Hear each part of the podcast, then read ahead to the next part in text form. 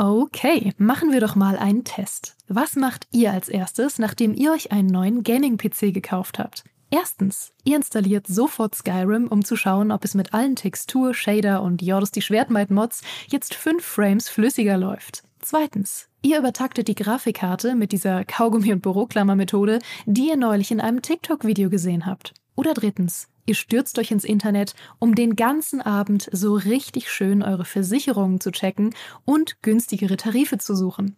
Die richtige Lösung ist natürlich erst eins, dann zwei, dann Krankenhaus und dann drei für eine bessere Krankenversicherung. Aber so weit muss es gar nicht kommen. Es gibt schließlich Clark. Mit der Clark-App behaltet ihr den Überblick über all eure Versicherungen und könnt euch jederzeit günstigere Tarife empfehlen lassen aus tausenden Versicherungen, die Clark für euch vergleicht. Damit Clark Verträge für euch kündigen und abschließen kann, erteilt ihr der App ein sogenanntes Maklermandat. Eure Verträge gehen dann von euren alten Maklerinnen oder Maklern an Clark über. Das ist in der Versicherungsbranche so üblich. Diese Vollmacht könnt ihr danach aber auch jederzeit kostenfrei widerrufen. Ihr behaltet also die volle Kontrolle. Wenn ihr jetzt eure Versicherung hochleveln wollt, dann holt euch die kostenlose Clark-App, fügt zwei eurer bereits bestehenden Versicherungen hinzu und bekommt mit dem Code Gaming24 sogar noch einen 30 Euro Shopping-Gutschein für eure Lieblingsshops wie Amazon, Mediamarkt und Co. obendrauf. Ach ja, und lasst das bitte mit dem Kaugummi und der Büroklammer. Wer soll denn sonst in Zukunft den Podcast hören?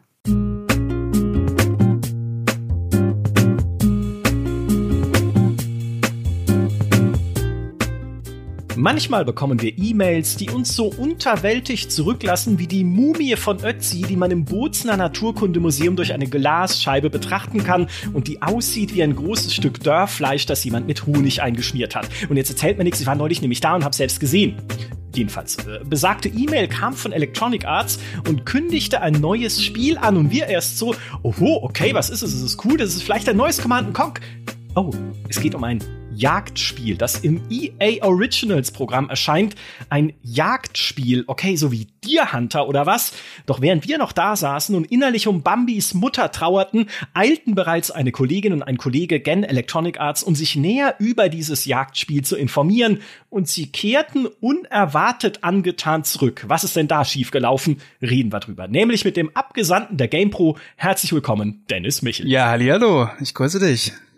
Schön, dass du mal wieder da bist. Ebenfalls mit dabei. Äh, bei Tag ist sie Chefredakteurin von Mein MMO, doch bei Nacht wird sie zur Hardcore-Monsterjägerin. Hallo, Leia Jankowski. Ja, hi. Das ist eine schöne Einleitung. Und ich dachte, du gehst jetzt auf meinen Usernamen Shadowhunter666. Ja, du hast dich extra für diesen Podcast hier umbenannt in unserem Aufnahmetool. Das weiß ich zu schätzen. Das ist genau die Art von Einsatz, die ich hier sehen möchte. Und damit sind wir ja auch schon mitten im Thema. Äh, es geht um die Monsterjagd, nicht um die Jagd auf äh, normales Großwild in der echten Welt. Darüber aber auch, haben wir auch schon mal einen Podcast gemacht vor langer Zeit mit dem Kollegen Alex Beck und ich glaube mit Petra. Also auch das wurde hier schon besprochen. Wir reden über Monster. Äh, Wild Hearts ist das Spiel, um das es heute geht und das uns Electronic Arts mit dieser E-Mail angekündigt hat Ihr beiden habt es inzwischen schon gespielt und obwohl der Titel Wilde Herzen nach Samstagnachmittagsprogramm im ZDF klingt, dreht sich Wild um die Jagd auf Ungeheuer, wie in Monster Hunter. Und Leia, ich wusste gar nicht, dass du so ein großer Fan von Monster Hunter bist. Wie kommt das? Das hat tatsächlich eine Hintergrundgeschichte. Also es ist jetzt nicht ein Spiel, das ich einfach irgendwann mal rausgegriffen habe, weil die Monster Hunter-Reihe, die ist hier im Westen immer recht nischig, nischig gewesen. In ähm, Japan riesiges Ding, weil sie auch von Capcom zu Großteilen einfach immer nur auf Handheld-Konsolen da war, also Nintendo 3DS und sowas. Und das hat hier, es ist auch ein recht sperriges Spiel, wo man erstmal reinkommen muss und da auch Bock haben, drauf haben muss, sich in sperrige Mechaniken reinzuarbeiten. Es war aber damals so, dass ich im im Studium gab es mal so eine Phase, da bin ich recht krank geworden für circa ein halbes Jahr und habe in der Zeit auch sehr viel einfach nichts anderes machen können als im Bett liegen und genesen. Und mein damaliger Ex-Freund äh, war so nett, mich mit entsprechenden Videospielen zu versorgen, damit ich halt auch irgendwie was zu tun habe einfach. Und er war damals ein sehr großer Fan von den Monster Hunter Spielen und hat das damals auch immer mit, äh, mit Freunden zusammen gezockt und hat mir dann sein ähm, Nintendo 3DS gegeben mit Monster Hunter Try. Und das war wirklich so perfekt, weil ich konnte mich da einfach immer so langsam in meinem Tempo, ich habe es damals so als Singleplayer gespielt, es ist aber auch eigentlich im Koop viel cooler, sehr viel geilere Erfahrung, immer diese Monsterspiele oder Jagdspiele.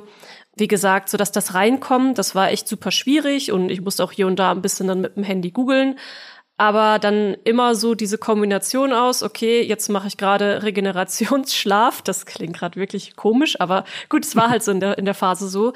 Und mhm. jetzt jage ich mal wieder ein Monster und dann schlafe ich wieder eine Runde. Das war tatsächlich so ein paar Monate mehr oder weniger mein Leben und äh, da habe ich dann meine Liebe zu Monster Hunter entdeckt und hab nicht alles jetzt aus der Reihe gespielt, aber so hier und da dann noch ein paar andere Ableger und Monster Hunter World dann, um das, über das wir jetzt noch ein bisschen mehr reden werden, denke ich. Das habe ich dann damals tatsächlich auch beruflich für die äh, meine MMO damals noch als freie Autorin begleitet und da halt auch unfassbar viele Stunden reingesteckt. Ja, man könnte ja fast sagen, ohne Monster Hunter World wärst du heute nicht da.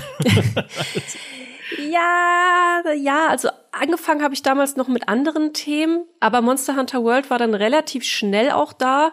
Das war einfach super erfolgreich. Du hattest ja, also du hast ja, glaube ich, auch ein paar Zahlen zu noch mal rausgesucht. Oh ja. Und ich dachte damals, okay, das begleite ich jetzt hier irgendwie drei Monate und dann interessiert das irgendwie keine Sau mehr. Und zwei Jahre lang würde ich immer noch behaupten, hat das wahrscheinlich mein Gehalt finanziert.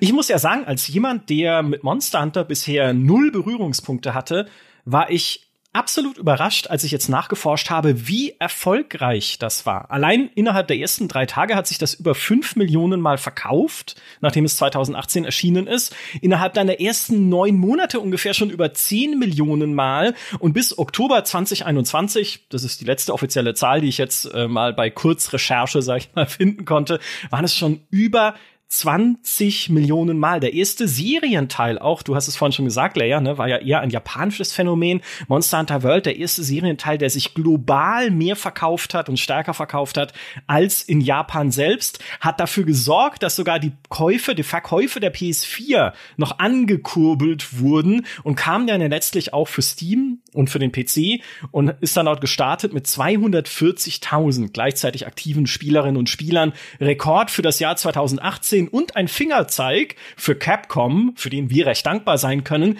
wie wichtig diese Plattform PC denn auch immer noch ist. Ne? Also das darf man nicht ignorieren, da kann man auch immer noch sehr gut Spiele verkaufen. Also ein ein Riesenerfolg, dieses Monster Hunter World, und auch ein riesengroßes Thema dann tatsächlich gewesen, auch für eine GamePro, oder Dennis? Ja, bei uns auch. Also bei uns war es immer so, Monster Hunter hat nie wirklich die Leute angesprochen. Und dann kam Monster Hunter World raus und alle waren wirklich so richtig hyped. Also erstmal so ein richtiges Monster Hunter in schicker, neuer Grafik auf vielen Konsolen das Erstaunliche ist wirklich, Monster Hunter World hat wirklich klasse funktioniert und sobald dann quasi, dann war es ja 2020, war es damit zu Ende und da kam Rise raus und da ist das, dieser ganze Hype wieder komplett zusammengebrochen, weil nur Switch, dann später noch PC, gefühlt war wieder jeder bei anderen Spielen, aber nicht mehr mhm. bei Monster Hunter. Und ähm, das ist auch so ein bisschen, wie ich's erlebt habe persönlich. Also meine Beziehung zu Monster Hunter ist auch eine sehr, sehr schwierige, muss ich sagen. Also ich habe es immer mal wieder versucht, habe immer mal wieder irgendwie ein 3DS rausgeholt, versucht ein bisschen Monster Hunter zu spielen, aber irgendwie war mir das alles auch zu sperrig und ja, es hat nicht so wirklich Klick gemacht. Und dann kam Monster Hunter World raus und ich muss auch sagen, ich bin auch jetzt von dem Spiel keiner, der jetzt irgendwie hunderte Stunden in dieses Spiel reingefrachtet hat. Aber es hat mich auf jeden Fall über ja schon eine ordentliche Spielzeit ähm, bei Laune gehalten. Einfach weil die Präsentation eine bessere war und irgendwie hat das alles mehr Klick gemacht bei mir. Ja, ich, ich kann es nachfühlen, weil ich jetzt auch äh, so als, als äh, Selbstexperiment beziehungsweise zur Selbstoptimierung, man hört ja nie auf zu lernen hier auch bei der GameStar, habe ich jetzt auch mich mal äh, hingesetzt und mit Monster Hunter World angefangen und ich weiß am Anfang überhaupt nicht, was ich da mache.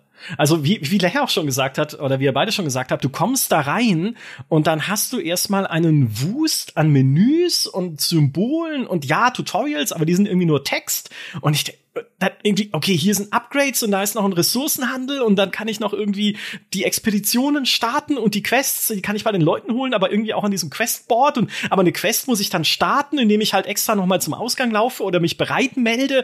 Äh, und ich, also es, es erschließt sich recht wenig am Anfang. Plus, es gibt dann auf den Karten, wo man ja rumläuft, um dann nicht nur Monster zu handen, sondern auch ein bisschen die Umgebung zu erkunden, ganz viele Rohstoffe, die man einsammelt und ich weiß nicht wofür. Also Pflanze eins, dann der Stein da drüben, da ist ein Pilz, da ist Schleim an der Wand, da hinten ist irgendwie was, was Leuchtendes. Vielleicht sollte ich das auch mal aufsammeln. Überall fliegen leuchtende Käfer rum, die irgendwie hin, irgendwo hinführen wollen und ich weiß nicht wo. Ein sehr kniffliges Spiel, um reinzukommen aber ich, ich habe noch nicht viele Stunden da rein versenkt. Ne? Also ich würde mich jetzt bei weitem nicht als irgendwie ein Kenner von Monster Hunter bezeichnen oder so. Aber ich beginne zu verstehen, was daran faszinierend sein kann. Aber bevor wir darüber reden, Leia, was ist denn deine Theorie, dass ausgerechnet Monster Hunter World so eingeschlagen hat damals? Das lässt sich tatsächlich recht einfach erklären. Also das habe ich damals auch sehr intensiv äh, analysiert, als das Spiel kam. Und ich habe damals im Vorfeld schon gesagt, das wird ein Erfolg. Das war eine Prognose, die ich damals aufgestellt habe. Ich habe nur nicht damit gerechnet, wie erfolgreich es werden würde. Da haben wir einmal den Faktor die Zugänglichkeit auf den Plattformen. Wie gesagt, vorher war Monster Hunter einfach nur ein Ding auf Handheld-Konsolen, was ja hier gut die Nintendo Switch hat das mittlerweile noch mal geändert, weil sie auch diese Hybrid-Funktion hat. Ähm, aber sowas wie Nintendo DS oder eben alles, was halt vorher da war, Game Boy, Game Boy Advance, ist schon sehr Japan-typisch. Aber hier bei uns im Westen sind dann halt eher immer noch der PC und die Konsolen groß. Und das war jetzt zum, so dieser erste Titel, der auch auf den großen Konsolen einfach da war, also PlayStation und Xbox. Und das war ein ganz wichtiger Schritt für sie, um überhaupt den westlichen Markt erschließen zu können. Dann, wenn du das Gefühl hast, dass Monster Hunter World schon sperrig ist, dann musst du dir tatsächlich mal ein Spiel angucken vor Monster Hunter World. Denn das ist ein Unterschied wie Tag und Nacht. Also die eigentlichen Monster Hunter Titel, die sind noch umständlicher, noch sperriger von den Mechaniken her. Ein gutes Beispiel, was du gerade genannt hast, du hast diese Käferchen, die dich auf der Karte ähm, so ein Stückchen leiten. Also du kannst den hinterherlaufen und irgendwann findest du das Monster, wenn du halt die Spuren einsammelst. Und sowas gibt's halt in den Teilen vorher gar nicht. Das heißt, du hast auf der Karte überhaupt gar keinen Indikator, wo dieses Monster ist. Äh, die Zeit läuft halt trotzdem ab und du läufst erstmal einfach nur rum und musst halt schauen, dass du es halt irgendwie in der Zeit findest. Dann musst du halt super, super, super durchkalkuliert sein, was deine Ressourcen angeht. Also bestimmte Items wie ähm, sowas wie den Wetzstein, der deine Waffen wieder nachschärft. Sowas hast du in Monster Hunter World, also zur Erklärung für Leute, die es vielleicht nicht kennen. Ihr verbraucht eure Waffen quasi während des Kampfes, dass sie halt unscharf werden. Das heißt, ihr müsst sie immer mal zwischendurch schärfen, weil ihr sonst nicht mehr so viel Schaden am Monster ausrichtet und könnt dann vielleicht eben innerhalb des Zeitlimits die Mission nicht schaffen, das Monster zu erledigen. Und in alten Spielen waren diese Wetzsteine zum Beispiel nicht unendlich und du musstest ganz genau einkalkulieren, ich brauche so und so viel Wetzsteine auf dieser Mission, äh, damit ich die auch schaffen kann. Und das hat auch immer so für die Fans der Serie ein Stück den Reiz ausgemacht. Und so richtige Urfans haben sich zum Teil auch schon über diese Komfortfunktion, wie eben unendlich Wettsteine zu haben und äh, Käferchen, die dir zeigen, wo das Monster ist, haben sich schon aufgeregt, weil das einfach auch Teil des Spaßes für sie ist aber war ein ganz wichtiger Schritt eben auch, um dieses Spiel überhaupt hier im Westen etablieren zu können. Und dann kommt eben diese, dieser Neuheitsfaktor mit dazu. Das heißt, wir haben die Konsolen, wir haben zumindest angepasste Sachen, die es doch noch mal leichter machen, diesen Einstieg in Monster Hunter insgesamt, auch mit besseren Tutorials. Also ja, Micha, du wirst dich vielleicht gerade erschrecken. Auch die Tutorials waren schon verbessert, viel, viel, viel Komfort mit dazu gekommen. Aber für die Leute im Westen war das dann einfach eine ganz, ganz, ganz neue Erfahrung, überhaupt mit Jagdspielen in Berührung zu kommen. Und das war damals, hat das dann auch echt einfach Spaß gemacht, ähm, dafür zu schreiben tatsächlich, weil man auch einfach dieses Genre, was ich zu dem Zeitpunkt schon echt gerne mochte, so gesehen hat, boah, cool, das erreicht jetzt einfach eine große Masse und ich kann das jetzt mit denen zusammen entdecken und hier und da auch ein bisschen den Erklärbär spielen und äh, ja, ich denke halt, dass das auch viele Spieler und Spielerinnen, ich meine, warum sind da auch Souls-Spiele so erfolgreich? Es gibt halt Leute, also viele Leute, die diese Herausforderung auch einfach mögen, sich dann an bestimmten Bossen oder so mal festzubeißen. Äh, das kann ich sehr gut nachvollziehen, weil jetzt, äh, wie gesagt, ich jetzt, nachdem ich es ein bisschen gespielt habe, dieses es erinnert mich ein bisschen an das, was ich gefühlt habe bei Elden Ring, weil Elden Ring war ja auch mein erstes Souls-Spiel. Ne? Also ich habe dieses Jahr meine ganzen Firsts jetzt hier, was irgendwie, was solche japanischen Spiele angeht. Und dieses ja, es ist eine harte Herausforderung. Ich muss mich da reinkämpfen. Bei Elden Ring ja auch schon weniger als natürlich bei Dark Souls, ne? Also dadurch, dass die Welt offen ist und du halt einfach abhauen kannst, wenn es auch mal irgendwo zu schwer ist oder sowas, was bei Dark Souls weniger leicht geht. Aber trotzdem, da das, das gibt diesem Spiel halt eine äh, etwas viel befriedigenderes und eine größere Bedeutsamkeit, ja, bei den Sachen, die man macht, als wenn es halt einfach nur so ein Casual Durchrennen und äh, alles fällt dir ins Schwert sozusagen ist. Das heißt, äh, den Teil der Faszination finde ich sehr nachvollziehbar und auch einfach diese diese Welt, in die man kommt in Monster Hunter World. Ich kenne ja jetzt keine anderen Monster Hunters. Ich weiß nicht, ob es da auch so gut gemacht ist. Äh, nicht nur, wie sie grafisch dargestellt ist, ne, was diese deine Umgebung angeht, wenn du da in diesen ersten Dschungel oder so reinkommst und dann da unterwegs bist, sondern wie sich auch dieses Ökosystem anfühlt, in das du da kommst. Ne? Dass Monster nicht einfach nur da rumstehen und auf dich warten, bis du endlich vorbeikommst und sie erjagst, sondern sie auch aufeinander reagieren, da Revierkämpfe ausfechten, einander jagen.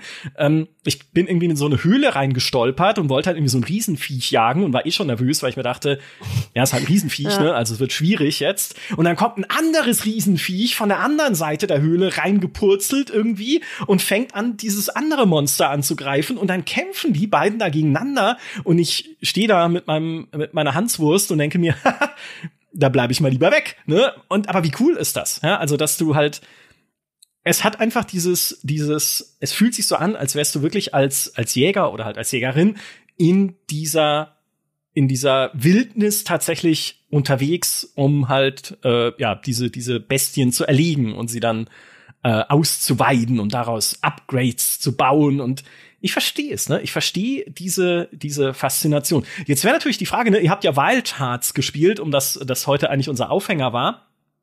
Äh, Dennis, würdest du sagen, diese Faszination und dieses Gefühl, in so ein Ökosystem reinzukommen, ist da so ähnlich oder war das bisschen also, was anderes? Generell kann man schon sagen, glaube ich, dass Wild Hearts sich sehr stark natürlich das Vorbild Monster Hunter nimmt, aber jetzt gerade so dieses Ökosystem, was wirklich auch lebendig ist, als zumindest das habe ich nur in Teilen gesehen. Also gerade so Monster, die gegeneinander kämpfen, ähm, das habe ich zumindest jetzt noch nicht entdeckt. Und äh, gerade wenn man eben auch neue Missionen annimmt, dann waren die Monster schon immer wieder an der gleichen Stelle. Ob das jetzt da der finale Release-Zustand sein wird, ob sich das dann auch ein bisschen anders anfühlt, äh, natürlich ein bisschen schwer zu sagen, aber ich, ich glaube wahrscheinlich eher nicht von dem, was ich von dem Spiel bislang gesehen habe. Ja, also da muss es sich schon noch ganz schön beweisen. Und wenn wir da auch schon mal so ein bisschen weiter blicken auf das, was wir da gespielt haben, ähm, es war eine ziemlich interessante Erfahrung, wo ein sehr cooler Kern im Spiel war, wo aber auch noch ziemlich viele Baustellen äh, drumherum waren. Und der ganz große Monster Hunter World äh, Vibe, den habe ich da jetzt nicht gespürt. Also aktuell sieht es für mich eher so aus, dass das noch kein Spiel ist, was die Leute ähm, vielleicht dazu bewegt, dieses Spiel zu spielen, die damals Monster Hunter World cool fanden. Also eher eher so ein bisschen mh, sagen wir mal, Monster Hunter mit, mit kleinerem Geld entwickelt? Ist, ist das so ein bisschen das Gefühl? So wirkt es zumindest. Also ähm, der Kern vom Spiel, also dieses, dieses Bauen-Feature, was sie sich wirklich herausgepickt haben, das klappt auch alles klasse. Auch die Kämpfe, ähm, die machen Spaß. Ich glaube, da waren wir uns alle auch recht einig. Aber die ganze Präsentation außen drum, das wirkt jetzt nicht gerade nach dem nächsten Triple-A-Spiel, weil ähm, da mal drauf einzugehen, als Lea damals das Interview hatte und uns so ein bisschen davon erzählt hat, du hast, glaube ich, in der Einleitung auch schon gesagt, äh, wir waren alle ziemlich hyped. So, oh, krass, echt ein Monster Hunter-Konkurrent von EA ähm, das klingt ja richtig super und der erste Trailer, der sah ja auch wirklich klasse aus und auch der zweite mit dem äh, Gameplay. Aber als man dann so ins Spiel reingekommen ist, dann wurden die Illusionen, naja, schon so ein bisschen zerstört. Also zerstört ist vielleicht ein bisschen zu hart, aber äh, man ist schon wieder ein bisschen auf den Boden der Tatsache runtergekommen. Und ähm, ich glaube nach wie vor, dass das Spiel richtig cool werden kann, aber nicht, dass das so jetzt der nächste Monster Hunter Konkurrent wird. Mhm. Leia, wie ging's dir damit? Ja, da bin ich mir tatsächlich noch ein bisschen unsicher. Das kommt jetzt wirklich ganz drauf an, wie sie es schaffen zu releasen. Das, was das Spiel auch hat, ist wirklich eine sehr schöne Ästhetik, wie ich finde, die auch Leute im Westen wahrscheinlich ansprechen wird. Also es ist sehr Fantasy-mäßig gestaltet. Also die Monster, du hast jetzt nichts abgespacedes oder so, ähm, keine Ahnung, keine Monster gepaart mit ähm, mit Flugzeugen, die Laser schießen oder so. Du hast halt ein feudales Japan und da hast du dann so Monster, die von der Ästhetik her auch eher so sind wie eine riesige Bisamratte, der irgendwie Pilzhörner aus dem Kopf wachsen, äh, ein Eiswolf und solche Geschichten. Also ich fand es von der Ästhetik her sehr, sehr, sehr ansprechend. Ähm, so die Map an sich sah halt auch sehr schön aus. Aber das, das große Aber ist halt tatsächlich das Technische drumrum. Ähm, denn es war, als wir es gespielt haben, das war dann eigentlich auch das, was uns dann ja so ein bisschen die Illusion oder die, die Hoffnung, sage ich mal, auf eine cool, coole Monster Hunter Konkurrenz dann zerschmettert hatte, ist, es war halt einfach noch buggy, wir hatten Probleme mit Glitches, die Grafik ist reingepoppt mhm. und so. Und wenn man dann schaut, ja, wenn es jetzt gewesen wäre, hey, das ist jetzt ein, äh, ein Bild und in einem Jahr releasen wir, also heute in einem Jahr, dann würde ich sagen, ja cool, dann können sie jetzt noch echt technisch ganz schön was reißen, aber sie planen ja im Februar zu releasen. Und ich weiß nicht, wie realistisch es ist, dass sie die technischen Probleme bis Februar tatsächlich schaffen zu fixen. Äh, sie hatten tatsächlich relativ schnell ein paar Sachen schon gefixt im Vergleich zum, wir hatten ja ein paar Tage Zeit zum Spielen und äh, ich glaube drei oder vier waren es oder so. Und ich habe am ersten und am dritten Tag, meine ich, reingeguckt und da war schon ein, schon ein großer Unterschied zu merken, auch äh, beim bei matchigen Texturen oder Ruckeleien oder so. Das hat mich dann doch überrascht, dass da schon recht viel innerhalb von ein paar Tagen passiert ist.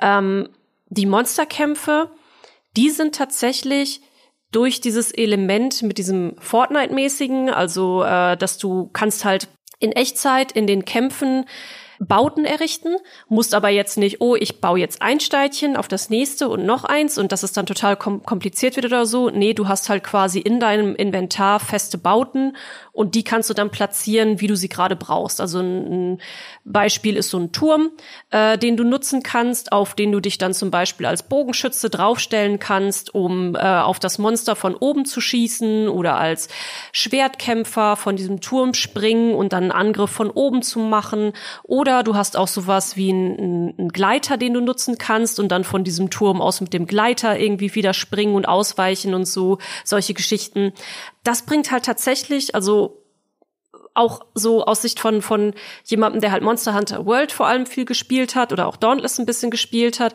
bringt das echt ein super cooles Element mit rein, wo du, wo ich jetzt halt auch schon überlege, ja, wie kann man dieses, diese Baute jetzt als Strategie nutzen? Wie funktioniert das am besten, wenn ich im Koop mit Leuten spiele? Wie sollte man sich da vorab koordinieren und besprechen, wie man dann auch eine Jagd angeht? Wie wird das in der Speedrunner-Community sein? Also Speedrunning ist in Monster Hunter ist halt auch ein riesiges Ding. Da gibt's halt auch immer dann Leute, die versuchen halt so schnell wie möglich ein Monster zu erledigen, mit Weltrekorden und die sich dann die besten Builds ausdenken, die besten Strategien, um möglichst schnell zum Monster zu kommen und möglichst viel Schaden in kurzer Zeit rauszupumpen, gibt es dann eben auch Ausrüstungs- und Talisman und äh, also Talismane verändern die Stats und ähm, Waffenmetas und so, die sich etablieren. Und dieses diese Speedrunning-Community zu ich also dafür bin ich zu schlecht, aber diese Speedrunning-Community zu beobachten macht halt auch so viel Spaß. Und da kann ich mir halt auch vorstellen, dass das das auf jeden Fall viel, wo Basis für ein starkes Community-Building ist. Und was halt auch ein ganz großer Vorteil für sie ist, ist, dass sie gehen halt auf die neuen Konsolen. Also sie kommen halt für PS5 und Xbox Series X. Und da gibt's ja noch nicht so viel, ähm, was jetzt speziell nur für diese Konsolen da ist. Aber dafür müsste es halt echt noch mal ein Stückchen sexier aussehen. Ne? Das, das ist halt das große Problem, dass es so matschig einfach ist. Und ich glaube, wenn dieser erste Eindruck einfach nicht stimmt, dann wird's schwierig. Wenn sie es aber tatsächlich schaffen sollten, jetzt technisch bis Februar noch einiges zu machen, dann könnte es zumindest, ich gehe ganz fest davon aus, dass Capcom gerade sowas wie ein Monster Hunter World 2 plant, also irgendwas in der Richtung, äh, weil sie diese diese geile Chance, die sie da aufgebaut haben, nicht genutzt haben. Da kommen jetzt halt andere, die wollen ein Stück vom Kuchen. Und so zur Überbrückung oder so diese Lücke zu schließen, bis vielleicht das nächste kommt, kann ich es mir halt schon irgendwo vorstellen. Ja, aber wenn Capcom das nicht macht, dann wären sie wirklich äh, merkwürdig drauf. also nach dem Erfolg von Monster Hunter World. Ja, Monster Hunter Rise hat mich schon verwirrt nach World. Also ja, das stimmt. Ja. Schwer zu sagen. Mein mein erster Gedanke, als ich dieses Wildharz äh, gesehen habe und als ich auch gesehen habe, ja, wie es entsteht. Ich habe vorhin schon gesagt in der Einleitung, es erscheint im EA Originals Programm. Für alle, die es nicht kennen, das ist eigentlich ein Programm für Indie Teams. Ne? Da ist It Takes Two erschienen, Unravel, Lost in, äh, Lost in Random, Sea of Solitude. Das ist eigentlich kein Programm, in dem man mit anderen größeren Firmen zusammengearbeitet hat bisher. Jetzt ändert sich das, denn Wild Hearts entsteht bei Koei Tecmo. Das ist selbst ein äh, Publisher, ein japanischer Publisher, die hier mit Electronic Arts zusammenarbeiten und die sind keine Pommesbude. Also äh, Koei Tecmo hat 410 Millionen Dollar Jahresumsatz, sind nicht ganz die 7 Milliarden Dollar, die EA macht, aber ist jetzt auch nicht, ne? Also ich nehm's, würde ich sagen, 410 Millionen Dollar Jahresumsatz würde ich mit dem Podcast, also würde ich, ne, würde ich nehmen, ne, wenn es mir jemand gibt. Egal. Also äh, keine kleine Firma, kennt man unter anderem äh, für JRPGs wie die Atelier-Serie. Ne? Ihr wisst, diese sehr langlebige JRPG-Serie um Alchemie, die inzwischen, ich glaub, 23 Hauptteile hat und mehrere Ableger. Nächstes Jahr kommt ein neuer Hauptteil. Also wenn ihr mal richtig mal richtig abgehen wollt in der JRPG-Serie und so richtig äh, viel spielen möchte, dann spielt Atelier. Äh, sie sind aber beispielsweise auch der japanische Publisher von Nio. Ihnen gehört Team Ninja, die Nio-Entwickler. Ähm, den weltweiten Vertrieb übernommen damals. Äh, bei Nio hat äh, zwar Sony, aber Koei ist die Firma, die es ursprünglich äh, ja herausgebracht hat ne? und denen auch das Entwicklerteam gehört. Das heißt, hier kein keine kleine Truppe sozusagen, das Wild Hearts jetzt wird entwickelt von einer weiteren äh, Unter Untergruppe von äh, Koei Tecmo, nämlich von Omega Force. Und Omega Force, jetzt pass auf, jetzt ist nämlich gut. Omega Force kennt man einerseits von der Dynasty Warrior Serie, also von so Musu-Spielen, wo du halt irgendwie, oh, der Gegner hat eine Million Soldaten, aber ich habe ein Schwert. Ne? Und du metzelst dich dann halt durch diese riesigen Gegnergruppen oder riesigen Armeen. So funktionieren ja diese Musu-Spiele. Was Omega Force aber noch gemacht hat, ist oder sind, muss man ja sagen, weil es sind zwei, die offiziellen Spiele zu Attack on Titan. Und Attack on Titan, für alle, die es nicht kennen, ist ein Anime, in dem es darum geht, so, hm, naja, riesige menschenähnliche Gestalten greifen an und die äh, Soldaten äh, wehren sich gegen sie und attackieren sie, indem sie sich mit so Seilausrüstung durch die Lüfte schwingen wie Spider-Man. Und dann greifen sie die Viecher mit Schwertern an und wenn sie sie im Nacken erwischen, dann äh, sterben sie. So, das, sind, das ist Attack on Titan und die Attack on Titan Spiele sind gar nicht so schlecht. Also ich kenne den Anime noch nicht so lange. Meine Freundin hat mich äh, gezwungen, nein, äh, dazu gebracht, das anzuschauen und äh, fand ihn tatsächlich sehr cool, weil er eine sehr gute Story erzählt und äh, habe mich dann auch ein bisschen mit den Spielen beschäftigt und die sind richtig gut gemacht. Und mein Gedanke war, noch damals, als ich diese Attack on Titan Spiele gesehen habe, das wäre doch eine gute Kombination mit Monster Hunter. Weil Monster Hunter geht ja auch ne, im Wesentlichen darum, es äh, sind ja nicht nur Monster, die man jagt, ähm, sondern riesige Monster. Ne, wenn das alles irgendwie nur so Katzen und Hunde wären, dann wäre es, glaube ich, nicht so spannend. Aber was du ja bekämpfst in der Monster Hunter Serie oder auch in anderen Spielen, die ein ähnliches Horn stoßen wie God Eater ne, von Namco Bandai oder in Dauntless, dem Free-to-Play-Ableger, es sind halt riesige Bestien, gegen die du da zu Felde ziehst und wie cool wäre es, da diese Movement-Möglichkeiten zu haben, wie in einem Attack on Titan, dass du quasi ne, diese, diesen Seilwerfer nutzt, den die da haben, plus halt ein eingebautes Jetpack, um dich so Spider-Man-mäßig um die Monster rumzuschwingen und sie anzugreifen. Also ich hätte gedacht, dass dieses Wild Hearts, wenn es von Omega Force gemacht wird, ein Spiel ist, das Movement sehr betont. Weil das ist mir in Monster Hunter zu träge. Ne, da, du, sehr, also ist jetzt nicht kein, kein super statisches Spiel, aber du hast ja dann eine Ausdauerleiste in Monster Hunter World und wenn dir ein Monster dann irgendwie, wenn du die Ausdauer halt irgendwie, wenn die runtergehauen wird oder du dich zu sehr verausgabst, dann steht dein, dein Charakter halt erstmal so keuchend in der Gegend rum und muss sich kurz erholen und wird dann wahrscheinlich erstmal äh, irgendwie vom Monster verkloppt oder so. Und da würde ich mir wünschen, einfach mehr Bewegung, ne? mehr irgendwie drumrum schwingen, mehr irgendwie, ähm, ja, wie halt Spider-Man, so um die, um die Viecher äh, rumschwirren und sie möglichst von allen Seiten angreifen.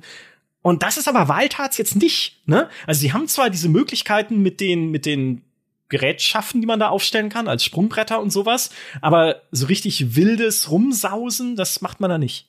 Und jetzt wirst du lachen, denn auch das ist in Monster Hunter World schon weniger träge als in den vorherigen Ablegern.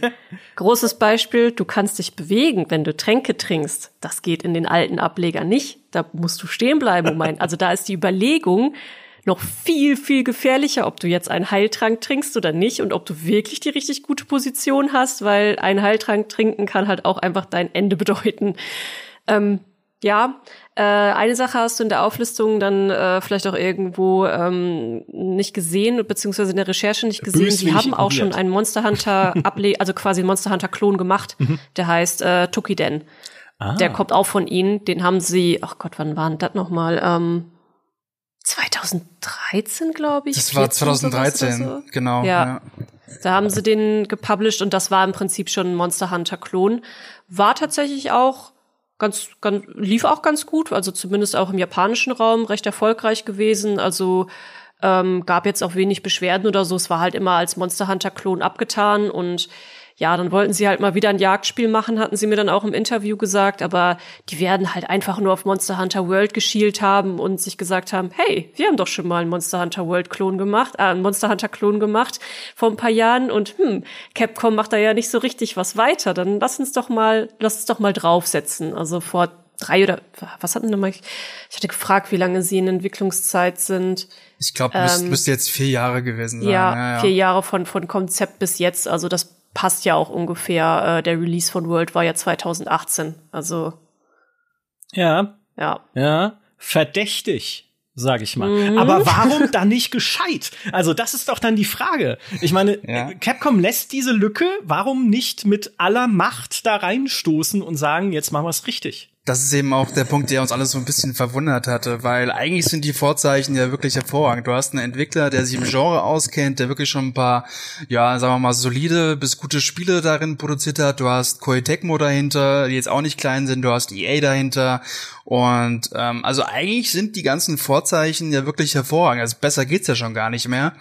Und äh, ja, da ist die große Frage, warum da der letzte Schliff irgendwie diese, dieses Appeal, wo du sagst, ja, das ist so ein richtiges Ding, da freue ich mich richtig drauf. Das ist ein richtig schönes AAA Next-Gen-Spiel, weil kommt ja auch nur für PS5, Xbox Series und PC raus. Und dann gehst du so ins Spiel rein, denkst dir so, hm, also irgendwie, das ist jetzt nicht so diese Next-Gen-Erfahrung in Monster Hunter, die ich mir so eigentlich erwartet habe. Und ich hatte sie, ich hatte auch noch ein Interview gehabt, äh, vergangene Woche. Und hatte wirklich mal gefragt, ja, warum äh, kommt es denn nicht für die Last-Gen-Konsolen? Und äh, also sie hatten gemeint, dass eben es gibt Wind im Spiel und so weiter und so fort. Also das sieht auch schon, wie gesagt, was der ja meinte, es sieht ganz hübsch, hübsch aus. Ja, also dieses ja östliche Flair und alles und der Wind rauscht da umher. Also äh, das das ist schon nicht verkehrt. Aber dass das eben auch ein Grund gewesen ist, warum es eben nicht auf den Last-Gen-Konsolen äh, rauskam, da habe ich mir auch noch gesagt, ah, boah, der ist schwierig. Ja, der, der Wind. Und ich habe wirklich mal bei unserem Hardware-Redakteur Chris nachgefragt und tatsächlich ist Wind nicht leicht darzustellen. Mhm. Also das ist jetzt keine Aussage, die kompletter Quatsch ist, aber ähm, der Wind allein macht eben auch noch keinen Next-Gen-Flair aus. Und deswegen bin ich da noch ein bisschen betrübt. Also ich habe mir da echt optisch ein bisschen mehr erwartet. Hä, wie soll noch mal Ghost of Tsushima spielen, was Wind angeht? Also äh, ich, richtig, jetzt geht's ja. aber los hier. Ja. Ja, ja, zum Teil ist das ja auch die Ästhetik, die sie, die sie wollen. Also so dieses feudale Japan, nur halt noch mit Fantasy-Monstern mit dabei. Aber ich möchte noch mal ganz kurz auf den Punkt zurückkommen, mit warum sie das Spiel so gestaltet haben, wie sie es gestaltet haben. Wisst ihr, was 2018 auch gigantisch groß war und in seiner Hochphase? Fortnite vielleicht? Ja. Oho. Also das wirkt auf mich halt wirklich hm. so, als hätten sie 2018 einfach gesehen, oh, Monster Hunter World explodiert gerade. Wir haben doch schon mal Monster Hunter World Klon gemacht. Hm, Fortnite ist gerade echt auch ein ganz schön heißer Scheiß. Was ist, wenn wir diese Elemente kombinieren und davon einfach ein Spiel machen? Und ich meine, ich, das, das klingt jetzt total, das klingt jetzt so ein bisschen herablassend, wie ich das sage, ketzerisch, weil die Kombination finde ich, finde ich persönlich tatsächlich geil. Also ich habe es ja auch gesehen, ich hatte das Interview, bevor wir halt dann das, das Anspielen hatten und dachte, boah, eigentlich echt eine geile Kombi. Und von der Kombi bin ich auch immer noch überzeugt. Ne? Also dieses mit dem sperrig, das kann ich auch total nachvollziehen.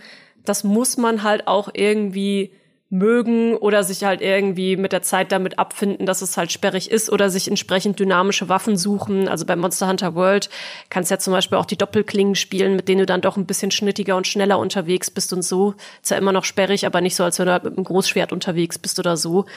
Ähm, das geht dann schon irgendwie, aber ja, das, das haben sie halt einfach zwei gut laufende Genres oder zwei gut laufende Spiele aus 2018 miteinander verschmolzen. das ist ja Spieleentwicklung 101. Ja, äh, nimm einfach zwei Sachen, die irgendwie noch nie jemand mit, miteinander in Verbindung gebracht hat und mach ein neues Spiel draus. Gar nicht ja. schlecht. Vielleicht ja, soll man mal bei Ubisoft fragen, ob sie, äh, ob sie da Bock drauf hätten. Nee, Ubisoft macht das ja sehr häufig, ne? Also die ganzen Online-Experimente, siehe Ghost Recon Frontlines, äh, X-Defiant und wie sie alle heißen, sind ja immer so ein bisschen auch, hey, guck mal, irgendwie, äh, wie heißt Roller Champions, ne? Hier Rocket League funktioniert gut, ne? Also hier Fußballspiel mit Autos und irgendwie schnelle Spiele funktionieren gut. Also machen wir doch dasselbe, so ähnlich, nur mit halt irgendwie auf, auf äh, Inline-Skates sozusagen und da muss man trotzdem Tore werfen und das wird bestimmt gut ankommen. Hm, ein Mittel. Also im Prinzip dieses, äh, ja, das muss nicht immer ein gutes Rezept sein. Ich hatte jetzt bei euch gar nicht mehr geguckt, Dennis, aber wie waren eigentlich bei euch die Reaktionen äh, zu den Artikeln, also zum Gameplay und so Kommentare? Ja, die waren recht negativ, muss ich sagen. Also, bei uns auch, ja. ja wirklich sehr, sehr negativ. Und ähm, also das Hauptsächliche war wirklich, dass die Technik den meisten nicht wirklich gefallen hat, selbst in den Trailern nicht. Ähm, viele hatten auch an, angemerkt, dass die Kamera nicht so wirklich toll ist und die Trailer, muss man ja schon sagen, waren gerade im zweiten sehr, sehr durchchoreografiert. Ja? Also das war eben auch ein ganz, ganz großer Punkt bei mir beim, beim Anspielen, dass sobald man draußen gekämpft hat mit den großen Monstern, da war das mit der Kamera alles war, war okay. Also ich hatte dann einmal äh, über eine Stunde gegen Monster in der Höhle gekämpft und mir ist wirklich richtig schlecht geworden dabei. Also das war äh, wirklich so ein Punkt gewesen, wo ich mir dachte, boah Leute, da müsst ihr echt noch mal ein bisschen an, an der Kamera im Kampf feilen. Und das ist vielen Leuten eben auch aufgefallen. Ähm, und ja, also das war, viele hatten halt auch gesagt, ja, dieses Fortnite-Element, das brauchen wir nicht, aber gut, das ist eben, Fortnite wird immer gern benutzt, um schlecht zu reden. Ähm, das finde ich ist gar nicht mal so das Problem, aber viele hat halt wirklich gestört, dass es eben nicht dieses Triple A Next Gen Spiel ist, was dann auch viele vielleicht auch gedacht haben, dass es ist. Ähm, ja, gut, ja. Sie haben es ja auch selber so angekündigt. Sie haben ja selber gesagt, wir sind Triple A. Mhm, das ist eben, das ist eben das große Problem. Wenn du sowas als AAA ankündigst und dann siehst du eben im ersten Gameplay-Trailer wieder die Ranken im Boden aussehen wie eine Matschtextur, dann ist das ein bisschen schwierig, weil du wächst ja auch Erwartungen mit solchen Begriffen. Und wenn du die dann nicht sofort halten kannst und wenn dann auch erste Previews rauskommen mit die Technik ist nicht gut, die Technik ist nicht gut und gerade mit Bezug noch auf EA, wir kennen alle Battlefield, wir kennen alle andere Spiele, dann dann wird's eben sehr sehr schwierig, dass da die Kommentare positiv sind und ähm, ich sag mal so, also sie können das natürlich auch, gerade hast du ja eben schon gesagt, sie haben vieles gefixt wenn natürlich das Spiel rauskommt und das ist alles ähm, gefixt und vielleicht haben sie noch ein bisschen was an der Grafik gemacht. Ich meine, man muss ja auch wirklich sagen, es ist ein, ein Preview-Bild gewesen. Ne? Also das, auch wenn es in vier Monaten rauskommt, ist das trotzdem ein früher Bild. Ähm, da ist schon noch eine Menge möglich. Und wenn es da wirklich im Februar raus, also daran glaube ich wirklich nicht, um ehrlich zu sein, aber ähm, wenn es dann rauskommt, das ist alles gefixt und das Gameplay ähm, fesselt und es ist ja auch wirklich ähm, kein Spiel, was unzugänglich ist. Also du kommst da gut rein, wirst durch ein Tutorial geleitet. Ähm, das passt schon irgendwo. Wenn sie das alles hinbekommen und die Kämpfe so spaßig sind, ähm, wie man jetzt sehen konnte, dann schreibe ich es noch nicht ganz ab. Aber das müssen sie wirklich machen. Mhm. Ja, es ist ja auch ein bisschen, die, was diese Zugänglichkeit angeht, ist ja auch eine Richtung, in die Capcom versucht hat zu gehen mit Monster Hunter Rise. Ne, was jetzt auch nicht, vielleicht, also ich weiß nicht, das kenne ich jetzt noch nicht, aber jetzt äh, keine super niedrige Einstiegshürde hat, aber trotzdem dich sanft da einfach reinbringt in die Spielmechaniken, plus das gemacht hat, was ich gerade schon hier skizziert habe als Ultima Ratio des Monster Hunter Genres, dir ein freieres Movement erlaubt, als freiere Bewegung. Du hast ja diesen komischen, wie heißt der, Seilkäfer dabei, der da um dich rumschwebt, an den du dich dann heften kannst mit deinem Greifhaken. Es gibt zwar auch einen Greifhaken in ähm, äh, Monster Hunter World, aber mit dem kannst du dich dann an Monstern nur festhalten und hier bist du halt freier und kannst damit auch dich durch die Umgebung navigieren und ein bisschen, ja, schon so ein bisschen Spider-Man-mäßig halt in der Gegend rumfliegen. Also, auch Capcom hat erkannt, dass die zwei Bausteine, die vielleicht fehlen für einen noch größeren Erfolg oder um da die Zielgruppe anzusprechen, eher sind vielleicht schnellere Action, ne? also ein bisschen, bisschen mehr Spektakel und ein bisschen mehr Bewegung und auf der anderen Seite leichterer Einstieg, um da halt die, äh, die Leute leichter ranzuführen. Leia, wären das für dich auch die Dinge, die für dich passieren müssten für die Zukunft von Monster Hunter? Oder würdest du es gerne woanders hin entwickelt sehen? Hm, also Rise habe ich selber auch gespielt, nicht so viel wie World. Das hatte aber andere Gründe, weil ich einfach ein paar andere Spiele noch auf dem Schirm hatte, die ich dann zwischendurch eingeschoben habe. Ähm, das hatte mir tatsächlich auch sehr gut gefallen. Du hattest ja auch die Hunde, auf denen du dann reiten konntest und schneller unterwegs waren. Und ich bin sowieso bei Pets bin ich immer, das ist meine Achillesferse bei Spielen. Äh, habe so einige Spiele nur wegen der Pets angefangen. Und ähm, das war schon cool gemacht. Und ich persönlich bin auch in Monster Hunter an sich immer ein Fan von den was dynamischeren Waffen gewesen. Also ich habe auch immer schon so meine Probleme gehabt mit so einem Großschwert, wo du dann gefühlt fünf Jahre warten musst, bis dein Hieb da ist. Ich weiß aber, es gibt halt auch einen großen Teil von der Community, der genau das gefällt. Ja. Also genau diese Schwerfälligkeit auch cool finden, das cool finden herauszufinden, wie sie das richtige Timing machen können. Und ja, warum Rise halt dann auch wieder nicht mehr so erfolgreich war, es kam dann halt nur für die Switch und dann nachgewackelt für den PC. Da haben dann halt wieder die großen Konsolen gefehlt. Und von der Grafik her war es halt dann auch wieder ein bisschen rückläufiger als, ähm, als jetzt ein World gewesen ist. Auch wenn es trotzdem eine schöne Grafik hatte. Also jetzt, ich will jetzt nicht die Grafik oder so bashen, die sah gut aus, aber war noch mal wieder auf einem anderen Level und Niveau. Also ich denke auch, dass eigentlich die Leute schon ganz gerne Action wollen. Das ist ja auch das, was auf Twitch immer ganz gut ankommt. Also Twitch ist ja auch so ein Faktor, den man heute wirklich nicht vernachlässigen darf für den Erfolg eines Games. Ähm, also wenn man wissen will, welche Spiele in den nächsten Wochen und Monaten plötzlich, wer weiß, wie viel gekauft und gespielt werden, muss man halt immer die Twitch-Trends beobachten. Die geben das ein gutes Stück vor. Und da sind halt auch einfach schnelle, dynamische Sachen, die machen da auch schon einfach Spaß zu gucken. Also ja, schwer zu sagen. Also ich weiß jetzt nicht, ob es da jetzt wirklich dran liegt, ob jetzt so eine Reihe erfolgreich ist oder nicht. Also ich, ich glaube, man darf auch nie äh, nicht verwechseln. Schnell und dynamisch bedeutet ja nicht unbedingt einfach oder äh, casual sozusagen, weil diese Spiele leben ja durchaus von ihrer Schwierigkeit. Also vielleicht bei Monster Hunter World noch am, am extremsten, ne? so Spiele wie Dauntless und so sind zwar jetzt auch nicht leicht, aber halt zumindest leichter zu durchschauen und ja auch schon schneller und dynamischer, weil deine Ausdauer in Dauntless beispielsweise schneller reagiert, äh, reagiert, regeneriert, wollte ich eigentlich sagen. So, aber es sind alles keine, keine einfachen Spiele, weil die Faszination ist ja im Kern immer noch, okay, hier ist ein riesiges Vieh, was mich mit der kleinen Zehe in den Boden rammen könnte. Wie besiege ich es?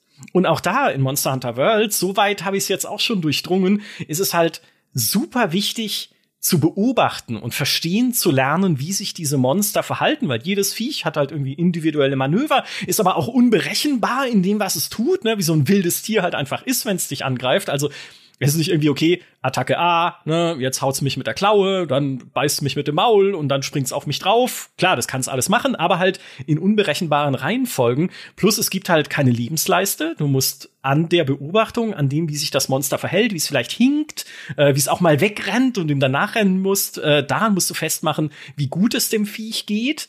Plus dann halt noch verstehen lernen, okay, welche Resistenzen brauche ich denn? Ne? Ist es ein Viech, was mich mit Feuer angreift oder mit, mit Frost? Ne? Brauche ich dann die entsprechenden Resistenzen? Kann ich irgendwie Bomben bauen, um seine Schwächen auszunutzen? Kann ich Fallen bauen? Nehme ich Betäubungsmittel mit? Welche Munition packe ich in meine Schleuder, ne? dass ich es in Brand setze oder irgendwie mit Steinen traktiere oder mit Gift traktiere oder sonst was?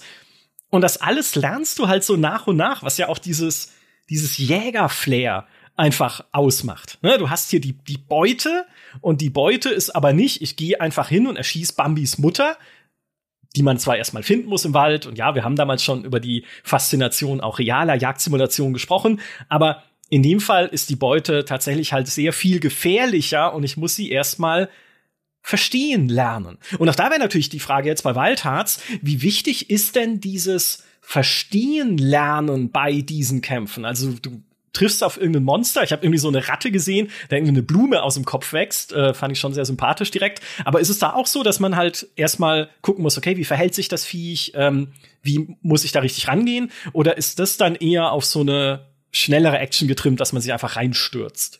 Also, wie es ich wahrgenommen habe, ist so, dass du auf jeden Fall nicht einfach nur in die Kämpfe reinrennst mit deinem Katana und klopfst da fünfmal drauf oder sonst was. Also du musst schon ähm, die Gegner für voll nehmen und ähm, musst da gerade auch mit diesem Bauen-Feature äh, gucken, dass, dass du das richtig machst, weil das spielt nämlich wirklich eine enorm wichtige Rolle. Also wenn du zum Beispiel äh, so einen Springturm aufbaust, katapultierst dich da in die Lüfte und haust von oben drauf, machst du gefühlt zehnmal so viel Schaden, wie wenn du einfach nur ans hintere Bein läufst und ähm, klopfst dann dreimal mit deinem äh, Schwert da drauf. Also du musst schon versuchen, dieses Bauen-Feature einzusetzen. Du musst auch gucken, dass du da nicht ähm, äh, fünfmal hintereinander getroffen wirst, weil du wirst auch gestunt und ähm, du liegst auch dann mal naja, ist nicht so wie jetzt in äh, Souls-Spielen, dass, dass du da zwei Treffer bekommst und dann bist du tot. Es gibt auch relativ viele Heiltränke, aber du musst schon aufpassen, dass, dass du das Monster auch verstehst, dass, dass du die Mechaniken lernst. Und ähm, wie in Monster Hunter hast du ja hier auch wieder Nahrungsfeature drinne, wo du dich vorbereiten kannst. Es gibt Crafting, also ähm, einfach reinrennen, das, das funktioniert hier genauso wenig. Ähm, und gerade im Koop macht es dann eben auch noch ein bisschen mehr Spaß. Du kannst dich gut absprechen, kannst sagen, wie deine Gebäude aufgebaut äh, werden sollen. Und äh, da kommt schon eine taktische Komponente rein. Es wirkt jetzt aber auch nicht wie das allergrößte, unzugängliche Taktikspiel, wo wenn du mal eine Sache falsch machst, dass äh, du dann gar nicht mehr weiterkommst bei irgendeinem Monster. Es ist so ein gefühlt so ein Mittelding daraus. Ja, ich würde auch behaupten, jetzt allein von diesem Preview-Bild und man weiß natürlich nicht, welche Monster da noch kommen und wie schwierig es dann noch werden kann und so, dass sie da zumindest aber für einen Einstieg ein ganz gutes Mittelmaß gefunden haben. Also wo es halt irgendwie noch herausfordernd ist, du noch gut beobachten musst und ja, das, was ja auch nochmal eine besondere Besonderheit an diesem Progressionssystem ist, also auch wie bei Monster Hunter, du hast ja, du levelst nicht. Also du kriegst nicht auf einmal bessere Stats und bist auf einmal der unbesiegbare Superjäger ähm, oder so, sondern deine Stärke kommt halt wirklich nur über die Ausrüstung, die du dir ergrindest. Und das macht ja auch die Faszination dieses Genre, dieses Spiels aus, dass du einfach immer, immer, immer weiter grinden willst, ähm, was ja auch für andere RPGs natürlich auch gilt, dass, äh, dass du dir auch äh, stärkere Ausrüstung ergrindest. Aber dies halt alles, was du hast und dein Skill. Also du musst halt wirklich besser werden in dem Spiel, muss besser werden, die Tiere zu beobachten, ähm, muss deine, deine, deine Strategie lernen, deine Ausrüstung lernen, das Tempo lernen, ähm, wissen, wann du, wann du mal ausweichen kannst, wissen, wann du mal stehen bleiben musst, äh, wo Safe Spots sind und so. Das macht ja auch den Teil mit aus und dass du halt nicht einfach irgendwie, keine Ahnung, mit Level 50 krasse Magier-Skills hast oder super, super Muskeln hast, mit denen du dann alles zuhauf schlägst. Nee, also auch wenn du das Spiel 500 Stunden gespielt hast, sobald du deine Ausrüstung ausziehst und nackig bist und wieder ein, ein frühes Anfängerwaffending oder so nimmst, bist du halt auch wieder genauso schwach. Nur dass du halt ja besser geworden bist und vielleicht auch besser ausweichen kannst und sowas. Und das das macht's ja auch aus und das das dieses System haben sie ja quasi in Wild Hearts auch, dass du jetzt nicht unbedingt also kein Level up oder so hast. Ja, so ein bisschen die die die Souls Parallele ja auch wieder da, ne? Also du selbst musst besser werden, wie der Samurai Kodex, ja, lerne mit dem Schwert umzugehen. Ich habe überhaupt keine Ahnung von Samurai. Dimi äh, ist jetzt kratzt hier schon wahrscheinlich bei sich zu Hause an den Wänden. Der hat gerade was gefühlt. Ja, genau. ja. Micha hat gerade Quatsch erzählt über Samurai. Dennis, sag was, rette mich. also diese Souls-Parallele, klar, wenn man das jetzt nur auf Bosskämpfe beschränkt, dann ähm, definitiv, aber schon weit zugänglicher. Ich glaube, da soll jetzt keiner abgeschreckt sein vor den großen Monstern. Ähm, äh, die sieht, das ist nicht so, dass man da äh, reingeht und sich sofort fürchten muss, dass man gleich wieder irgendwo spawnt. Ähm, das ist ja auch eine ganz coole Sache. Ich glaube, das will ja auch niemand in so einem Genre. Also man will sich da auch wirklich reinfuchsen in diese Kämpfe und so weiter und will auch seine Chance haben, äh, ohne da wirklich jeden äh, Schlag genau abzupassen. Ähm, also das ist auch ganz, ganz gut dann so, dass das so ein bisschen getrennt ist. Mhm. Wenn ihr euch jetzt dieses Genre mal anguckt, ne, wir haben schon gesagt, Capcom lässt aktuell eine Lücke. Irgendwann werden sie sie schließen, sonst wären sie sehr dumm, wenn ein neues großes Monster Hunter kommt. Aber aktuell ist es noch nicht angekündigt. Wir wissen nicht wann. Vielleicht dauert es noch ein paar Jahre. Das heißt, jetzt ist eine Chance da, was ja auch der Grund dafür ist, dass EA wahrscheinlich gesagt hat, ja klar, helfen wir euch bei. Ne? Man muss auch sagen, diese Kooperation zwischen Koei Tecmo und Electronic Arts ist auch dahingehend für Koei Tecmo jetzt auch nicht so neu, weil sie ja schon bei Nio beispielsweise mit Sony zusammengearbeitet haben für den weltweiten Vertrieb.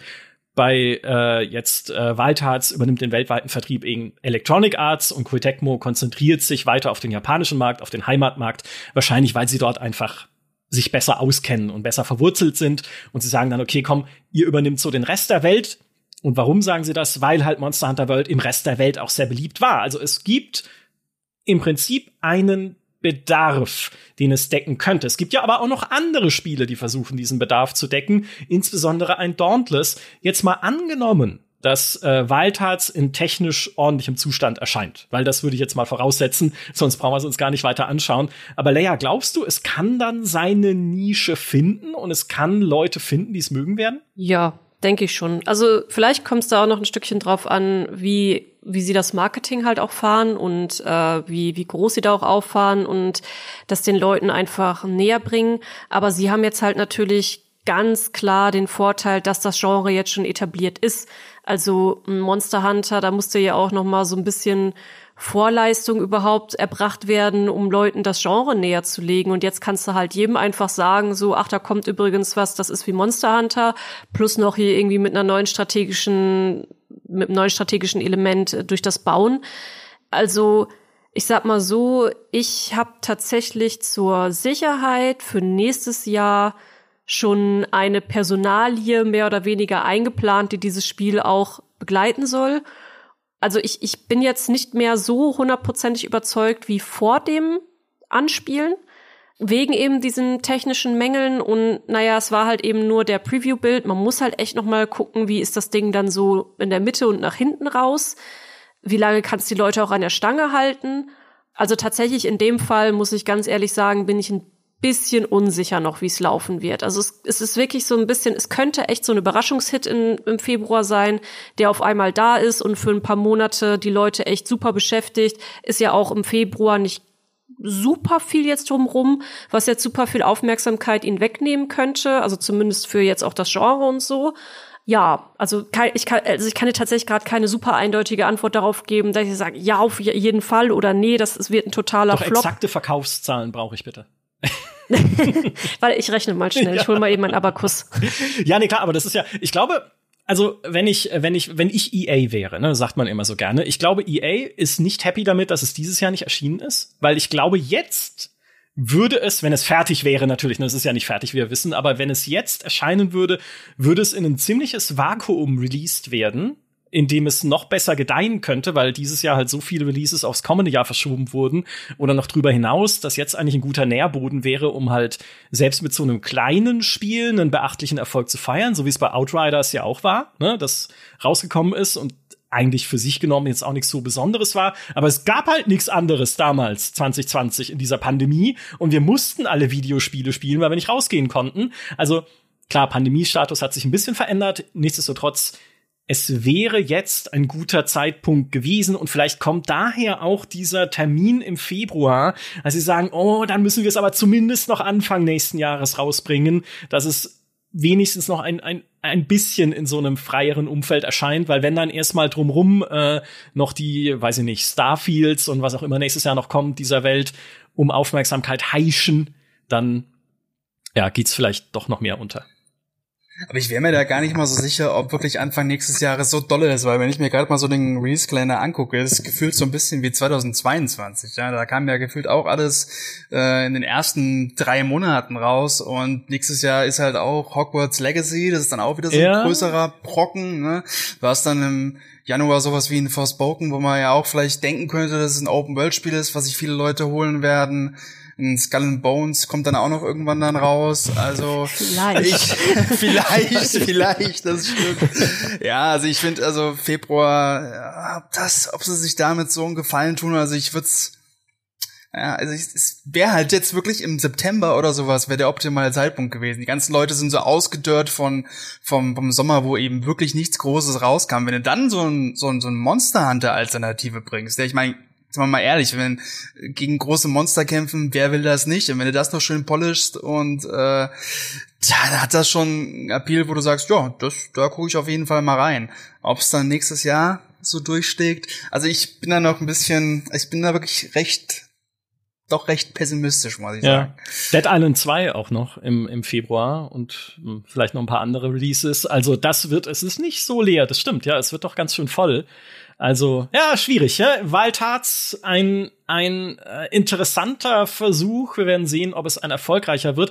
Was auch, weil du vorhin Wind gesagt hast, das muss ich noch sagen, weil das waren so ein bisschen, es war so ein bisschen meine, mein Gedanke, als ich jetzt Monster Hunter World gespielt habe. Monster Hunter World ist eigentlich oder überhaupt Monster Hunter, überhaupt alle diese Spiele, die so sind, sind eigentlich meine ultimativen Anti-Spiele, weil ich hasse Bosskämpfe. Ich hasse Bosskämpfe, aber hauptsächlich im Zusammenhang mit normalen Singleplayer-Spielen, weil da Bosse oft nur eingesetzt werden als irgendwie Aufmerksamkeitsspitze äh, oder wir brauchen mal wieder was, wo man irgendwie mal gegen was Großes kämpft und oft sind die dann noch einfallslos, weil dann kämpfe ich einfach gegen einen anderen Menschen, der genauso ein Mensch ist wie ich, aber irgendwie hat er Superkräfte und macht mich platt oder sowas. Plus, sie laufen oft nach demselben Muster ab. Hey, da ist eine leuchtende Stelle am Bauch, hau doch da drauf. Ne, vielleicht ist es eine gute Idee, weil leuchtet ja. So, also Bosskämpfe finde ich immer halt ein bisschen künstlich. Sie unterbrechen für mich oft den, den Flow von einem Spiel. In Monster Hunter nicht tatsächlich, weil sich dadurch, dass ich mich in dieses Ökosystem begebe und diese riesigen Monster oder sagen wir mal ein bisschen größere von diesen Dino-Viechern da um mich rum ja schon zu sehen sind, auch wenn ich nicht gegen sie kämpfe, habe ich schon mehr das Gefühl, okay, das gehört halt hier fest zu dieser Welt und fügt sich organisch in diese Welt ein und wurde halt nicht reingebaut von jemandem von Hand, weil gesagt wurde, okay, hier muss jetzt aber noch ein Bosskampf sein am Ende des Levels. Deswegen, mit dem Aspekt bin ich versöhnt. Was ich haben möchte von so einem Spiel, und da sind wir beim Wind, ist weniger Interface. Und Monster Hunter World, also wie viele japanische Spiele, muss man sagen, wie auch Elden Ring, wie alle Spiele, die es jemals in der Pro Evolution Soccer Serie gab, wie jedes JRPG da draußen, hat furchtbare Menüs. Ich verstehe, das ist mal, da müsste man mal vielleicht eine äh, größere Recherche drüber machen, warum japanische Studios solche Probleme haben, Menüs zu bauen, die die ich gut finde. ich weiß nicht. Vielleicht gibt es auch Leute, die sie cool finden, aber es ist halt immer recht, recht äh, komplex und kompliziert zu bedienen, das Ganze. Und was ich mir dachte, ist, was, wie geil wäre so ein Spiel, wenn es einfach komplett ohne Interface auskäme oder weitgehend ohne Interface, wie es ja in Ghost of Tsushima auch so ein bisschen macht, dass du wirklich organisch geführt wirst wie es ja auch in Monster Hunter World ist, mit diesen Spähkäfern, mit diesen leuchtenden Käfern, die dann zum Beispiel dahin fliegen, wo die Monster sind. Oder dass du Spuren halt folgen kannst. So findest du ja auch in Monster Hunter World diese Spähkäfer, um diese Kreaturen dann zu finden und dass du dich halt dann wirklich wie so ein Jäger deinen eigenen Weg durch diese Welt finden musst, so wie es, ne, wie Leia gesagt hat, früher ja auch in Monster Hunter mehr war. Das fände ich mega faszinierend. Aber was Capcom gerade geht, auch in Monster Hunter Rise, ist ja wiederum der umgekehrte Weg, weil da gibt's ja keine Spähkäfer mehr, die noch ein logischer Teil dieser Welt sind und ein erklärbarer Teil dieser Welt sind, sondern da gibt es dann einfach eine Einblendung, wo das Monster ist mit so einem Richtungspfeil. Chance vertan. Ich will mein schönes, organisches Monster Hunter. Jetzt sagt was. Ja, nee, da hast du vollkommen recht. Also das, das sind halt auch so ein paar Schritte, die fand ich dann auch, das wirkte dann bei Monster Hunter Rise ein bisschen wie eine Rückentwicklung dann von Monster Hunter World. Also ich habe es echt super gerne gespielt, aber diese, da waren halt so ein paar Schritte, die habe ich wirklich, wirklich nicht drin verstanden. Also auch Verbesserungen, so wie dieser Greifhaken, den du schon beschrieben hast, fand ich auch super cool. Die Hunde super cool. Waren auch coole, also gute Monster drin, waren schöne Kämpfe. Aber ja, also, dass die da bei Monster Hunter World vor allem, sie hatten ja wirklich die Service-Spieler. Wir beschäftigen uns bei meinem O ja eigentlich hauptsächlich nur mit Service-Spielen und das, das, hatten sie voll. Also da hätten sie auch unendlich einfach mit Erweiterungen nachballern können. Also auch das, äh, die Erweiterung dann mit Eisbohren, die wurde dann ja auch aus den Händen gerissen. Die Leute wollten einfach mehr und mehr und mehr und mehr. Und das hättest du mit Erweiterung um Erweiterung auch einfach machen können. Und dann irgendwann, wenn du halt technisch hinterherhängst, sagen, okay, jetzt machen wir noch mal neues Monster Hunter World ähm, mit einem anderen Titel oder so. Keine Ahnung. Also ich, ich, ich, ich denke, sie waren selber von dem Erfolg überrascht. Also sie sind wahrscheinlich auch davon ausgegangen, dass das gut wird. Und die Strategie von denen war ja auch, alles hat gepasst. Ne? Ich habe es ja vorhin aufgeschlüsselt. Super smart alles umgesetzt und gemacht. Ne? Aber dass sie einfach nicht weitergemacht haben, da gibt's wahrscheinlich jetzt irgendwelche Leute, die in ihre Geldsäcke heulen oder so, dass sie die nicht noch mal verdreifachen konnten. Also ja, ja, ich lese jetzt schon die Kommentare unter diesem Podcast. Ah, ja, typisch, fordert hier wieder DLCs. Aber du hast ja recht. Ja, also wenn es ein Spiel ist, das so beliebt ist und von so vielen Leuten, ne, über 20 Millionen Verkäufe stand 2021, also mag der ein oder andere durchaus seitdem auch noch dazugekommen sein, die würden sich ja freuen, wenn es davon ja, mehr gäbe. und die Erweiterung war ja auch fair. Also da war ein guter Preis für ein komplett neues Biom, also Eis mit ganz vielen neuen Monstern und so, neue Ausrüstung. Also da kommt man sich wirklich nicht beschweren. Also das war wirklich ein klassisches DLC, wirklich einfach eine Erweiterung des Spiels. Ja, vielleicht haben sie einfach keine Idee mehr für ein Biom. Ich schlage Weltraum vor. Space. Space ja. Monster Hunter. Ja, können noch äh, Space Monster machen. Ja. ja. Aliens. Ja. Raumschiffe, ja. gegen die man kämpft. Ja, ich, plausibel, finde ich. So, äh, Dennis, ein letztes Wort. Ein letztes Wort. Ich wollte gerade noch mal sagen, weil du eben die Menüs angesprochen hast, ja.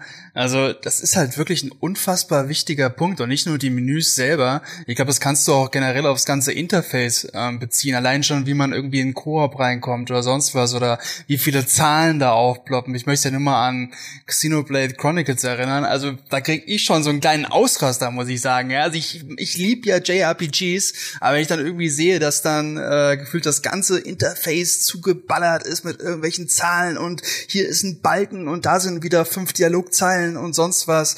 Ähm, das finde ich ganz, ganz furchtbar. Und wenn ich mich dann noch durch irgendwelche Menüs durchhangeln muss, um endlich mal äh, mein Koop-Match zu starten oder irgendwelche Rüstung anzulegen oder sonst was, dann kann es auch sein, dass ich in den ersten Minuten vom zum Spiel schon richtig abgeschreckt bin. Und ich glaube, es ist zum Beispiel auch so ein Punkt, warum, warum ich so äh, Souls-Spiele so liebe, weil da ist das Interface selbst ist halt relativ aufgeräumt. Ja, du, du läufst halt quasi so ähm, in deiner Spielwelt da durch, ohne großartig Hut und sonst was. Und es gibt keine großartigen Pfeile, die irgendwo hinblinken. Und ähm, ja, das Menü selber, das ist wieder ein anderes Thema mit den ganzen Zahlen und ähm, da gibt's definitiv äh, Verbesserungspotenzial. Aber ich bin wirklich ganz großer Fan davon, wenn das alles schön aufgeräumt ist oder in Metroidvanias, wenn da eine schöne Map ist und du kannst da gut drauf gucken und brauchst nicht dich durch tausende ähm, Zahlen durchwusteln. Ähm, großer Fan von sowas. Auf jeden Fall würde ich würde ich hundertprozentig unterschreiben und du bist hiermit schon eingeladen für den Menü und Interface Podcast, den wir irgendwann machen. wunderbar, wunderbar. Ja, da kann ich sehr viel reden. Es kann, ja. Ich sage, es kann nie genug. Wir haben das auch schon ein paar Mal gehabt hier im Podcast. Es kann nie genug Plädoyers geben für eine organischere, natürlichere Führung in Spielen. Einfach dir so wie es Ghost of Tsushima ja gemacht hat, ne, du kannst ja auch diesen, was waren das, so goldene Vögel oder so kannst du nachlaufen, um Sachen zu finden oder einen Füchsen nachlaufen, um Sachen zu finden. Und das funktioniert doch. Ich brauche keinen, also hat es natürlich auch gehabt, aber ich bräuchte in den Fällen keinen Marker, der mir irgendwo in der Landschaft sagt, okay, hier ist ein Punkt, sondern ich will einfach, es ist viel immersiver, wenn ich mich auf die Welt einlassen kann. Und so wie es bei Monster Hunter World ja auch ist in den Kämpfen zum Beispiel, ne, beobachten kann, Dinge für mich rausfinden kann. Und das war ja auch wieder eine der Faszinationen, die uns zum Beispiel vielleicht auch ein Elden Ring wieder neu beigebracht hat, eine Welt selbst erkunden zu können, ohne dass es irgendwo ein großes leuchtendes Symbol gibt, auf dem steht, hier musst du hin. Es gibt einen großen leuchtenden Baum, zu dem du dann musst. Okay, gut, den gebe ich euch. Aber es gibt zumindest keine Ausrufezeichen oder Marker in der Welt. Also organische Spielerführung, riesige Monster, mehr Bewegung, mit der man so durch die Luft schwingen kann wie Spider-Man. Und schon haben wir das Monster Hunter ja, vielleicht unserer Träume. Mal gucken, was Capcom als nächstes macht. So leicht ist es auf jeden Fall nicht, ein Monster Hunter einfach nur zu kopieren und an diesem Erfolg teilhaben zu wollen, wie es Wildhearts gerade versucht. Wir sind gespannt, was nächstes Jahr dabei rauskommt. Ihr werdet mehr darüber lesen, auf jeden Fall bei mein MMO. Ne? Du hast gesagt, es gibt schon eine Person, die dafür eingeplant ist. Also die wird euch dann dort informieren. Plus natürlich äh, auf gamepro.de, wahrscheinlich auch auf gamestar.de. Mal gucken, ähm, werden wir uns dann anschauen, was es denn am Ende taugt das war's für dieses Mal. Vielen Dank, Leia. Vielen Dank, Dennis. Und vielen Dank an alle, die uns auch diesmal wieder zugehört haben. Macht's gut und bis zur nächsten Monsterjagd. Tschüss. Tschüss. Tschüss.